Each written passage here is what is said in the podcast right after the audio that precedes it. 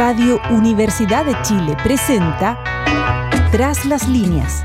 Conversaciones con Manuel Antonio Garretón, Premio Nacional de Ciencias Sociales. Un programa del Departamento de Sociología y Magíster en Ciencias Sociales de la Universidad de Chile. Muy buenas tardes. Bienvenidas y bienvenidos al programa Tras las líneas. Programa semanal del Departamento de Sociología y del Magíster de Sociología y la Modernización de la Facultad de Ciencias Sociales de la Universidad de Chile. Toda la semana nos reunimos para conversar sobre los problemas que nos aquejan como país, como sociedad, como humanidad, como personas, desde la perspectiva particular de las eh, ciencias eh, sociales. Aprovecho de recordar que están abiertas las inscripciones para el magíster del cual este programa forma parte, en la página web de la FAXO, Facultad de Ciencias Sociales de la Universidad de Chile, donde pueden ver todas las instrucciones, indicaciones y reseñas de lo que es el programa del magíster para los que quieran participar en él. Están abiertas hasta noviembre las postulaciones para el próximo año. A propósito de los grandes problemas de la humanidad y de las sociedades concretas, como en el caso de los chilenos, hemos enfrentado el último tiempo una cristalización de una tragedia que es a la vez estructural, tiene raíces muy profundas, que está implicando un cambio necesario en la manera como concebimos el Estado-nación, donde la pertenencia ya no puede ser solamente la nacionalidad, donde hay una demanda al Estado por mucha gente que no pertenece a una determinada nación de ese Estado, sino que viene de otras naciones, es portadora de otras nacionalidades. Y ha sido o abandonada por su estado de origen, o perseguida, o simplemente no ha tenido las oportunidades y las posibilidades de realizarse como ser humano. Y entonces emigra. Pero la migración, que es un tema de larga, larga edad, hay países enteros que se formaron sobre la base migracional y que no necesariamente eran una tragedia, sino que eran una esperanza, eran un sueño. Hoy pareciéramos vivir una doble tragedia que cristaliza especialmente en nuestro país. Por un lado, lo que podríamos llamar la tragedia estructural de la migración, que quiere decir que países expulsan a gente que vive en su territorio, a gente que forma parte de esa nación. Y por otro lado, hay países que no quieren recibir a la gente que viene de otras naciones, precisamente escudándose en la idea de una nacionalidad, de una seguridad de quienes viven en ese, en ese país. Y entonces es evidente que el problema del Estado-nación está en cuestión, porque ya el Estado no puede reducirse a solamente acoger a quienes nacieron ahí o son parte de una nación, sino tiene que ser capaz de recibir, primero de ser multinacional, como ocurre en países como los nuestros, pero al mismo tiempo de recibir y asegurarle igualdad de condiciones a quienes son partes de la nación y a quienes vienen de otras. Y junto a esta tragedia estructural están las tragedias coyunturales, que se provocan por determinadas políticas específicas o por determinadas situaciones en alguna parte del mundo que generan olas migratorias frente a los cuales los países no parecieran estar preparados, ni siquiera quisieran prepararse para recibir. Y en la medida en que se ponen duros, eh, generan discursos eh, de seguridad y de orden, en esa misma medida en que entonces están impidiendo y siendo duros con los migrantes, están fomentando los espíritus e ideales, si se puede hablar así, racistas, eh, xenófobos, nacionalistas. Y entonces estamos ahí en una especie de círculo vicioso. Usted endurece la posición frente a los migrantes, esto hace que precisamente se exacerben las tendencias xenófobas apoyando a las políticas de expulsión o de, represión frente a eh, los migrantes. Y esto lo hemos visto en el último tiempo en términos de la crisis estructural de hace bastantes años. Y las crisis coyunturales vienen de tiempo en tiempo. Están en el trasfondo de una crisis estructural.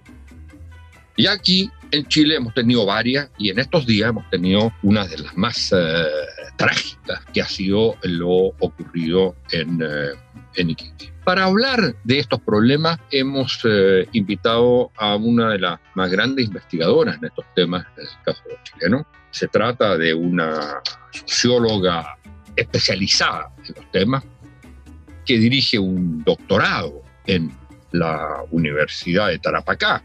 Es investigadora del Centro de Estudios de Conflicto y Cohesión Social, COES, que trabaja mucho estos temas y ha trabajado durante largo tiempo en proyectos vinculados con la política migratoria, trabajo y educación intercultural en los contextos migratorios. Y dirige un proyecto de Fondesit que se llama Rutas y Trayectorias de los Migrantes Venezolanos a lo largo de América del Sur.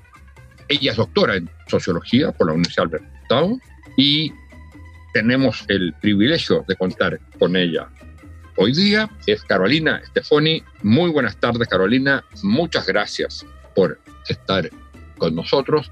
Y en el trasfondo de las cuestiones que yo planteo, que casi todas las he aprendido leyendo las cosas que tú has escrito, te quisiera preguntar lo siguiente. Antes de entrar a la crisis coyuntural, antes que se desencadenara ¿cuál sería el problema si pudiéramos hablar así? Porque no debiéramos hablar de problemas, debiéramos hablar de lo magnífico que es el fenómeno de la migración para un país. Pero, ¿cuál sería el problema estructural en Chile respecto a las migraciones?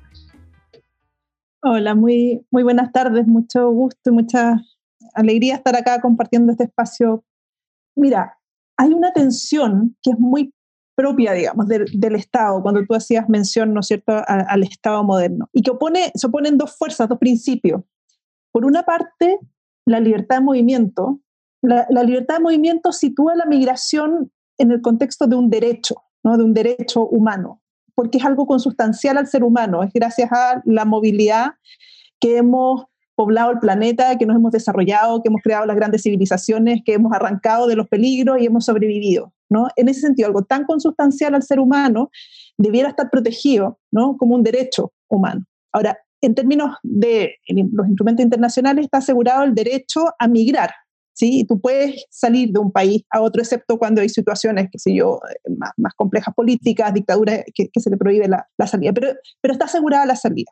Pero ese principio de movilidad se opone al principio de soberanía estatal, ¿no? Del el Estado de decidir quién entra y quién no entra. Y esa tensión es una tensión permanente, constante y que a ratos, en determinados momentos de la historia, eh, se pone mucho más compleja y los estados entonces deciden, bueno, en virtud de su soberanía, eh, cerrar las puertas, pero eso no significa que el movimiento de la gente se detiene, ¿no? Entonces eso genera fricciones. En otros periodos de la historia los estados han decidido que la migración son un factor fundamental de desarrollo y más bien han atraído a gente, ¿no? Pagando, haciendo programas con otros países, caso de Europa después de la Segunda Guerra Mundial, que firmó cuánto programa hubo de trabajadores, ¿no? Con Turquía y con las excolonias de los distintos países europeos, porque entendía que necesitaba a trabajadores y los llamó a sus respectivos territorios. Entonces, esa tensión nos sitúa en un problema que va a depender mucho de los contextos en los que estemos el cariz que va tomando. Y es ahí entonces donde hoy día vemos, en hoy día particularmente en, los últimos años, en contexto latinoamericano, que eh, los estados han comenzado a cerrar, lo que se dice, ¿no? A cerrar la frontera. Esto no solamente además de América Latina, Europa, también en el mundo entero, en las últimas décadas se han venido cerrando las fronteras permanentemente a través de mecanismos que hacen más difícil que la gente llegue a los distintos países, a sus destinos. Pero las condiciones de la migración las condiciones más estructurales de la migración, se profundiza, ¿no? O sea, lo que genera la migración hoy día son condiciones que tienen que ver con el mercado laboral, que tienen que ver con el desarrollo de las economías, tienen que ver con las transformaciones demográficas, ¿no? El envejecimiento de la población en países del norte y el nacimiento cada vez de menos niños significa que requieren sistemáticamente la incorporación de trabajadores en edad laboral, ¿no es cierto?, a la fuerza laboral. Las transformaciones en el mercado del trabajo también son gigantescas, ¿no? Y requieren entonces personas que vayan a trabajar. La salida de la mujer, por ejemplo, es siempre un caso muy interesante. La incorporación de la mujer al mercado laboral generó una demanda enorme por cuidadoras. Y eso fue un factor de atracción de la migración latinoamericana en Europa, asiática, qué sé yo, en, distintos eh, Filipinas, ¿no? que se movilizaron a Australia a, a trabajar. Entonces son condiciones estructurales muy grandes. También tenemos las crisis ambientales, que es uno de los grandes temas ¿no? de, signo de interrogación, cómo eso va a afectar a las migraciones en el, en el futuro. Y las crisis económicas y políticas que cada vez son más frecuentes y que generan esta expulsión. Entonces, por una parte están los estados que empiezan a cerrar la frontera y por otra las condiciones estructurales que generan la migración se fortalecen ¿no? y, van generando cada vez más, más movimiento. Y en esa coyuntura es donde es lo que, digamos, nos podría explicar un poco la, los, problemas que, que empiezan a, surgir. Ahora, en ese sentido, la particularidad de la coyuntura chilena actual en esta materia tiene que ver básicamente, y tú has estudiado eso, con la migración venezolana, eh, que es un porcentaje muy alto, y donde hay una contradicción que es eh, muy fundamental, que es entre un llamado que se hace, un reconocimiento que se hace de la necesidad que tiene el mundo vulnerable y el mundo con problemas eh, políticos y sociales de Venezuela, ese mundo social, la necesidad que tiene de salir. Y entonces el que el país y los países debieran estar abiertos y entonces se proclama una política general para todos los países de América Latina que tienen que estar abiertos a ello. Y el país en el cual más complica eso, según los datos al respecto, es en el caso chileno, donde entonces existe esta contradicción entre un discurso de llamado y una realidad de cierre de dificultades mm.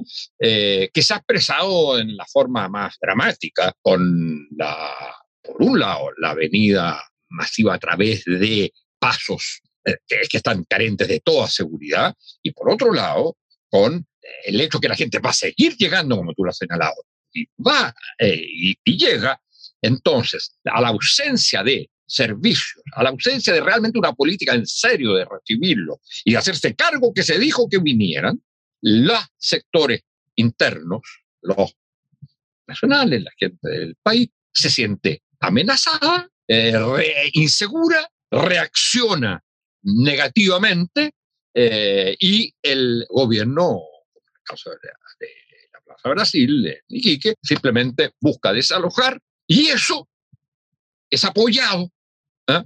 por la población xenófoba, este decía yo, el círculo vicioso que una política dura lo que hace al final es, como de alguna manera lo que hace es discriminar, estigmatizar al migrante, confirma la incertidumbre de la, de, la gente y exacerba su sentimiento xenófobo. Claro, yo creo que cuando Piñera va a Cúcuta, bueno, juega, juega mal esa carta, ¿no? Porque su motivación ahí es política, el interés humanitario, la protección humanitaria, eh, parece que no, estaba dentro de, su, de las razones por las que fue allá, ¿no? Y eso en una lógica, acordémonos, no sé, en otros periodos de la historia también, donde, donde ha habido apuestas de los distintos gobiernos, pensemos, no sé, Europa, la cortina de hierro, donde se montaba, ¿no? Toda una, de campañas desde Occidente para que la gente, los, que salían de Europa del Este eran refugiados y eran recibidos como grandes héroes, ¿no? Una lógica muy de los 70. Creo que Piñera de alguna manera juega un poco la carta política en ese sentido, ¿no? De eh, gobierno contrario a Maduro y que quiere entonces erigirse como el salvador eh, de estas personas que arrancan de un régimen dictatorial. Pero más allá de eso y de esa declaración discursiva, no, no toma ninguna otra medida, al revés, va cada vez cortando más las posibilidades de ingreso de esas personas, ¿no? Eh, entonces, y las va cortando a través de medidas bien específicas, de pedirles visa de turismo, por ejemplo, ¿no? Aquí en Chile todo el mundo entra como turista sin, con el puro pasaporte. A los dominicanos, a los haitianos, y luego a los venezolanos se les empezó a, pedir una visa de turismo. O sea, si alguien quiere entrar a Chile como turista de esos países, tiene que solicitar la visa desde origen, lo que significa ya una limitación enorme porque además esas visas están aprobadas ¿no? por el Ministerio de Interior o por el Ministerio de Relaciones Exteriores y bueno, tienen ahí la, la llave para decidir si abren o cierran. Entonces, eh, ya no, no es un movimiento libre y de hecho un porcentaje bajísimo de, de ese tipo de visas que se, que se otorga. Después establece una visa responsabilidad democrática, que también es interesante porque es una visa que trata de reemplazar la visa refugio y la solicitud de refugio. Piñera tenía una política muy, muy negativa en torno al refugio. El año 2020 se entregaron solo siete reconocimientos de refugio, contraviniendo totalmente la ley de refugio que tenemos vigente en Chile y los acuerdos que Chile ha firmado, ¿no? el acuerdo de Cartagena y, bueno, el acuerdo de Ginebra, por supuesto, eh, donde se establece que el Estado tiene que proteger a las personas que están en situación de riesgo. Bueno, no solamente no ha aprobado lo de refugio, sino que además genera esta otra visa que reemplaza la de refugio. El refugio tiene un estatus particular porque cuando el Estado reconoce, te protege y te entrega documentos y te entrega un montón de protección, ¿no? Con puede haber muchas fallas, pero bueno, es, es, una categoría específica, es la categoría con la que muchos chilenos también salieron en tiempos de la, de la dictadura. Entonces empieza a tomar medidas de restricción que van en la línea contraria a su performance que hace ¿no? en, Cúcuta. Y ahí queda evidente en el fondo que, su interés era absolutamente político y de tratar de levantarse como un líder regional, de que estaba poniendo ahí alguna coto a, a Maduro. Pero con la pandemia la situación se profundiza y se agrava muchísimo más. Chile no es el principal receptor de la migración venezolana hoy día. O sea, hay, hay 6 millones que han salido de Venezuela, 6 millones de personas, las últimas cifras de, de ACNUR. Es una brutalidad de gente, muchísimas personas. De eso el 80% está viviendo o ha salido a algún país de América Latina. Dos millones están en Colombia, un millón y medio están en Perú y cerca de un poco más de 500 mil han llegado a Chile. hoy día están en todos los países de, de, América, de América Latina. Entonces, con la pandemia, la gente que había migrado a Perú, a Ecuador, que estaban recién insertándose en el país, de manera muy precaria todavía, ¿no? muy lento, con algunos permisos especiales, pero, pero muy lentamente la pandemia fue un tsunami que pasó por arriba y despojó completamente lo poco que habían logrado insertarse. Y empieza a haber ahí también expresiones fuertes de xenofobia y discriminación hacia la población venezolana, muy fuerte. Y es cuando entonces deciden muchos de ellos salir y eh, tratar de, emigrar a Chile, porque además, por supuesto, las redes operan como sabemos que operan, ¿no? Y entonces un conocido, un familiar bastaba para poder ingresar a Chile. Pero las fronteras en la pandemia están cerradas, entonces eso obliga a, a buscar caminos alternativos. No van a cruzar por Arica, que sería como el lugar como más natural, porque la frontera de Arica, acordémonos que, que ahí está minada, ¿no? Todavía hay minas y de hecho ha muerto gente ahí en, en esa frontera cuando, cuando se cruza por el lado, por pasos no habilitados. Entonces empieza a ser... Eso está minado desde la época de la dictadura, cuando, la dictadura, eh, claro. con la supuesta guerra con Perú. Exacto que ahí, y bueno, han hecho programas para pa desmineralizar, pero no, no, han, no, han, sacado todas las bombas y como se han corrido con las lluvias y todo eso, ahí nadie sabe y, y es, efectivamente es muy peligroso. Entonces empieza a hacer el tránsito por Colchane, que además es una frontera que históricamente ha tenido movimiento, ¿no? O sea, desde Pisiga, desde Bolivia a Colchane, cruzan ahí, hay ferias, cruza toda la gente, eso es zona andina, y cruzan de un lado para otro. Entonces hay, hay pasos. La, la frontera es minúscula, ¿no? Es una garita que está en la mitad del desierto y uno puede cruzar en realidad por distintos otros lados. Y es ahí cuando entonces empieza a haber cada vez mayor flujo y empiezan a, operar un, todos estos sistemas que, sabemos de, de redes de, de, coyotaje, que no son tan articuladas como uno se podría imaginar. Uno tiene la imagen de, del coyote en México, ¿no? Y que son redes bien, bien terribles. Acá todavía no está organizado a ese nivel, pero sí hay negocios, sí hay conversaciones, el bus que te traslada, ¿no? Como los transportistas van a hacer sus pesos allá y, mueven a gente. Y entonces entran sin ningún papel y llegan a Chile y, y, no tienen, la verdad, ninguna posibilidad. No tienen posibilidad de regularizarse, no tienen posibilidad de seguir al sur. Muchos tienen familiares en el sur, pero, pero no pueden por las barreras sanitarias que hay entre, entre las regiones. Y el cruce empieza a ser un cruce cada vez más complejo. Es un cruce, bueno, vimos las noticias en unas condiciones, todo lo relata, nosotros estuvimos allá en Colchane a, finales de julio, que es la frontera más compleja de cruzar desde Venezuela, ¿no? O sea, la gente se viene caminando, muchos se vienen caminando desde Venezuela, desde Ecuador o desde Perú, y refieren que, que es la, la, frontera más peligrosa por las condiciones climáticas que hay. Y, y, ahí es donde uno dice, está bien, en esta tensión que, que señalaba al principio, ¿no? Entre la soberanía estatal y, el derecho a migrar, uno entiende esa tensión. Pero esa tensión no puede borrar el principio humanitario que tienen que tener todos los países, ¿no? Y eso es lo que vemos hoy día, que se ha ido diluyendo de una manera muy, muy preocupante eh, y, y, que impacta, ¿no? Esa deshumanización que hay de estos colectivos que migran y esa incapacidad entonces del gobierno se pisa la cola de decir, bueno, mira, son irregulares da lo mismo, pero hay que darles agua, o sea, hay que, hay que proveerles de, recursos básicos.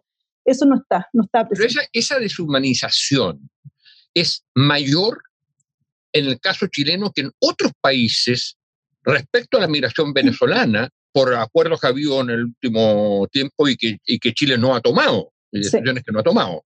Colombia, con gobierno de derecha, tomó la decisión de regularizar a todas las personas que estaban irregulares. Perú tomó la decisión también de entregar permisos temporales de trabajo. Ecuador tomó también en su minuto. Eh, eh, entonces, todos los países han buscado porque se entiende que si tú tienes un contingente de 800, 500 mil personas en situación irregular, eso es condenarlos, pero absolutamente a la marginalidad más extrema, porque ya no es una marginalidad de pobreza, es una marginalidad de imposibilidad de ser, ¿no? imposibilidad de estar en un lugar. En ese sentido, ¿cuáles serían, porque tú has señalado alguna, cuáles serían las medidas concretas respecto a la situación estrictamente actual para resolver el problema humanitario que han tomado otros países y tú numerabas algunas, me gustaría en, tu trabajo, me gustaría que la, la señalara. Y al mismo tiempo, después, ¿cuál serían, cuál es la solución más de fondo? más allá de la crisis? Hay dos niveles, ¿no? En términos de medidas. Uno es lo que se llama la asistencia de emergencia. Cuando tú tienes personas que, que cruzan, que están en shock, deshidratadas, que, que están con, con, ataques, ¿no? O sea, cuatro milímetros. Irregular, digamos que entraron en forma irregular. Entraron en forma irregular, se vienen caminando desde Colchane hasta Iquique, 4.000 metros de altura, llegan muchos en shock sin, sin agua, ¿no? Entonces ahí tienes que proveer las condiciones básicas, ¿no? De sobrevivencia, que son agua, un lugar donde puedan estar, porque, porque claro, algunos llegan a las residencias sanitarias, pero salen de la residencia y no tienen dónde quedarse, entonces van a las playas, se van a la plaza, se van a la calle, pues no tienen un lugar donde estar. Entonces, proveer campamentos, lo que se llama los, qué sé yo, lugares eh, shelter, ¿no? De, de las Naciones Unidas. Naciones Unidas tiene amplia experiencia en eso. Eh, entonces, claro, proveer las condiciones de estadía básica que aseguren su sobrevivencia. Eso es en un nivel. En el otro nivel son políticas que apunten a regularizar a estas personas, ¿no? Que pueden ser permisos temporales, pueden ser permisos de trabajo, ¿no? Para que la gente pueda empezar a trabajar y a sobrevivir, si no los tienes ahí mendigando en la calle. Entonces, permisos temporales y permisos de trabajo fundamental, es, es urgente poner. Y después, en el largo plazo, y que es, la, digamos, uno de los problemas más, más complejos, es negociar esta tensión, ¿no? Eh, es bajar la cantidad de, de, restricciones que tiene porque va a seguir entrando personas y, y, con la post-crisis de la pandemia van a entrar todavía más cuando se abran la, la frontera. Usar los instrumentos que tenemos. Tenemos eh, refugio, que decía que no se, no se entregaba ningún refugio. Tenemos las, las visas que promovió el presidente, tampoco se entregan. Entonces, bueno, por lo menos los recursos que tenemos, usarlos, ¿no? Que son las visas para que la gente esté de manera regular. Y después aquellos que entran de manera irregular, generar mecanismos de regularización temporal para que puedan estar ahí. Muchos de ellos puede ser que se quieran quedar en Chile, quizás otros después quieren viajar a otros lugares. Eso lo vemos también hartos. Ya no es la migración de origen a destino, que se va ahí y se, se instala, ¿no es cierto?, con mono y petaca y llega al lugar y se queda ahí para siempre. Hoy día vemos trayectorias mucho más largas, que están un año en un lugar, dos años en otro, tres. Entonces al final se te pasa buena parte de la vida intentando insertarte en un lugar, ¿no? Y en ese contexto, el desafío para la región, esto no, no lo podemos solucionar solos los países, ¿no? Para la región tenemos que entender los acuerdos, tenemos que integrar mucho mejor las medidas que se están haciendo. Por ejemplo, en tema de salud, las personas están con un tratamiento en un país, viajan y no hay ningún registro de eso, ¿no? Entonces, coordinar mucho mejor en educación con los niños, ¿para qué decir? No hay cooperación de registros eh, internos. Entonces, si es que tienen un permiso en Perú, hicieron, pasaron dos años para obtener ese permiso en Perú, bueno, veamos alguna posibilidad de darle continuidad a esos permisos. No tienen que ser políticas que estén en el marco de la, de la integración. Hay un proceso que se inició, el proceso de Quito, y que se han firmado acuerdos, pero de eso Chile no ha hecho nada. O sea, no ha hecho nada, no, no, el espíritu de eso es la regularización y no ha tomado ninguna medida. Dime una cosa, respecto a la regularización, que es evidente que hay que caminar hacia allá con todo lo que sean medidas de emergencia y después pensar también en que mucha de esa gente que viene quiera quedarse. Y entonces hay que, hay, que pensar en, en, en, políticas, digamos, como de largo plazo al respecto, resolviendo la coyuntura. Ahora, para eso, ¿se cuenta o no con una población en Chile que sea suficientemente acogedora al respecto. ¿Es cierto o no que habría tendencias más xenófobas en sectores de menores ingresos que en los sectores medios? ¿Cómo ves ese aspecto? Una cosa es, digámoslo con toda claridad, mm. la absoluta incapacidad e incompetencia de este gobierno mostrada todos los días en distintos ámbitos. En el día de ayer, ¿eh? con el caso eh, Pandora, pero todos los aspectos ha sido incompetente. Y este ha sido especialmente incompetente. Pero esa incompetencia y ese discurso securitista por encima del discurso humanitario que debe tener la política migratoria, no encuentra eco en, la, en, en ciertos sectores de la población. Claro que sí. Ese es el riesgo de las migraciones tienen, se usan en discursos políticos es muy frecuente, ¿no? Y apelar al nacionalismo. Y el, el discurso contra la migración eh, es un discurso que se articula completamente con el nacionalismo chileno, ¿no? Y entonces las oportunidades para los chilenos y Chile para los chilenos y la identidad chilena, en fin. Cuando tú no tienes políticas de intervención reales, ¿no? que tiendan a una, mejora, una mejor incorporación, a una inclusión, a entender que los derechos son los derechos de todos y no solamente los derechos de los chilenos, ¿no? sino de todos los habitantes del territorio y los chilenos que están afuera. Si tú no, no recuerdas eso constantemente, si no tienes eh, campañas educación a nivel escolar, a nivel de los trabajos, etcétera, entonces evidentemente la gente, o sea, hay que entender también, ¿no? A las personas, bueno, se sienten conflictuadas, se sienten que están ahí en la plaza, y se empiezan a sentir molestos y lo que escuchan de las autoridades, ¿no? Es que se tienen que ir, es que son criminales, es que hay que expulsarlos a todos. Entonces ese discurso es, una caja de resonancia muy grande cuando viene de las personas con poder político dentro del país y entonces se repite sin ningún tipo de, filtro. Es, un círculo, es un círculo vicioso.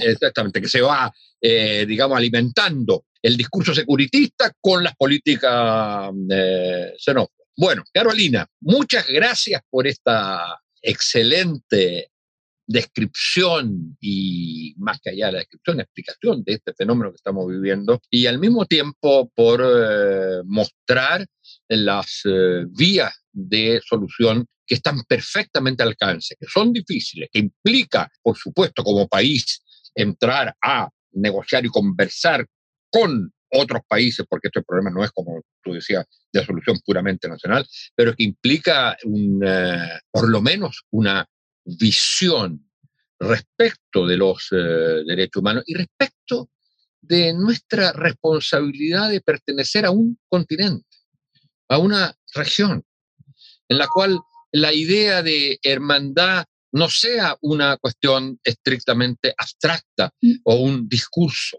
o un elemento folclórico respecto de los otros, sino que sea realmente un acicate para transformaciones estructurales al, um, al respecto. Esperamos que los próximos, el próximo gobierno reaccione de manera diferente. Por lo menos hay algunos de los programas presidenciales que sí parecieran estar eh, respondiendo a esa necesidad. Otros todavía no. Bueno, muchas gracias Carolina por eh, esta conversación. Muchas gracias a ustedes, señoras y señores, autores y autores de Tras las Líneas. Hasta el próximo martes. Chao. Radio Universidad de Chile presentó Tras las líneas. Conversaciones con Manuel Antonio Garretón, Premio Nacional de Ciencias Sociales un programa del Departamento de Sociología y Magíster en Ciencias Sociales de la Universidad de Chile.